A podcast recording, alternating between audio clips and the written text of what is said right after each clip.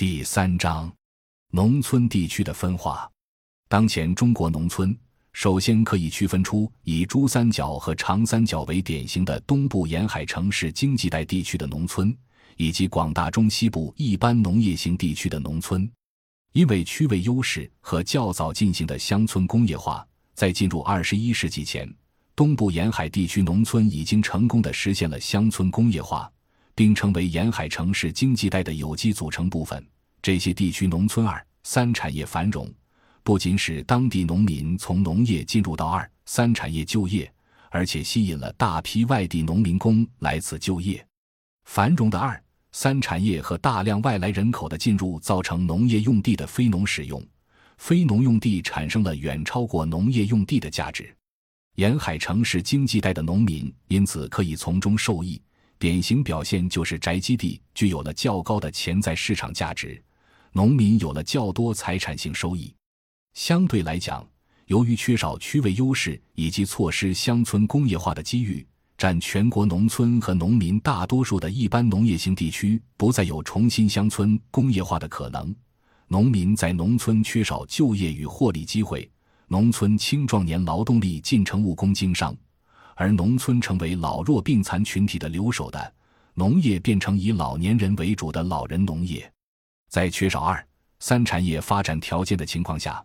中西部一般农业型地区仅靠传统农业显然是无法致富的。改造传统农业，由种大田作物到种高附加值经济作物，是最近二十年来全国地方政府逼民致富的首要选择。不过，在中国仍有六亿多农村人口。二点二亿农户仍具有巨大的农业生产能力的情况下，经济作物高附加值是以其高风险和高投入为代价的。扣除风险与投入因素，在充分市场条件下，种经济作物的收入与种大田粮食作物的收入是等值的。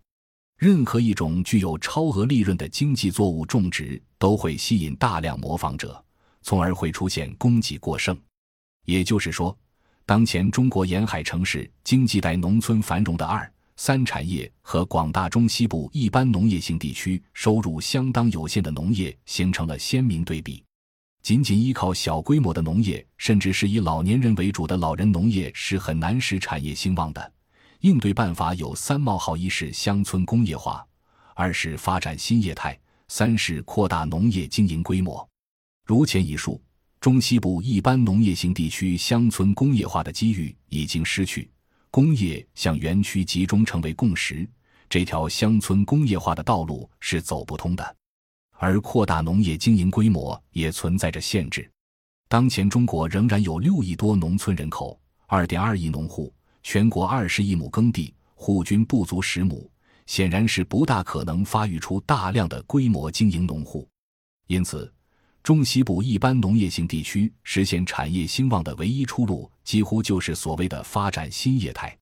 最主要的是发展一、二、三产业融合的休闲农业和乡村旅游。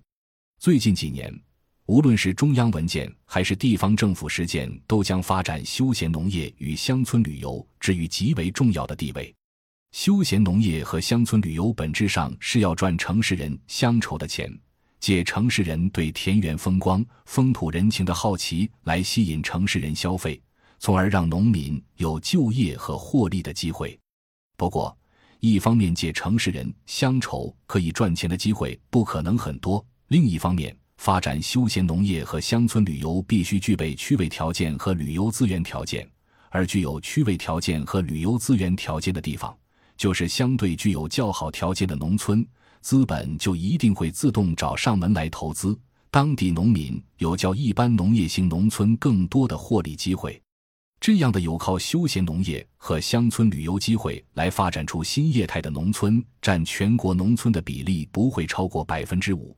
也就是说，当前中国至少存在三种不同的农村：一是沿海城市经济带农村地区，以珠三角和长三角为典型，这些地区已经工业化。农村也已经城市化了，这类农村占全国农村总数不超过百分之十。二是广大的中西部一般农业型农村地区，主要从事传统农业生产，占全国农村百分之七十以上。三是适合发展休闲农业和乡村旅游等新业态的具有区位条件或旅游资源的农村地区，占全国农村百分之五以下。中国绝大多数农村只可能长期处在小农经营的格局中。感谢您的收听，本集已经播讲完毕。喜欢请订阅专辑，关注主播主页，更多精彩内容等着你。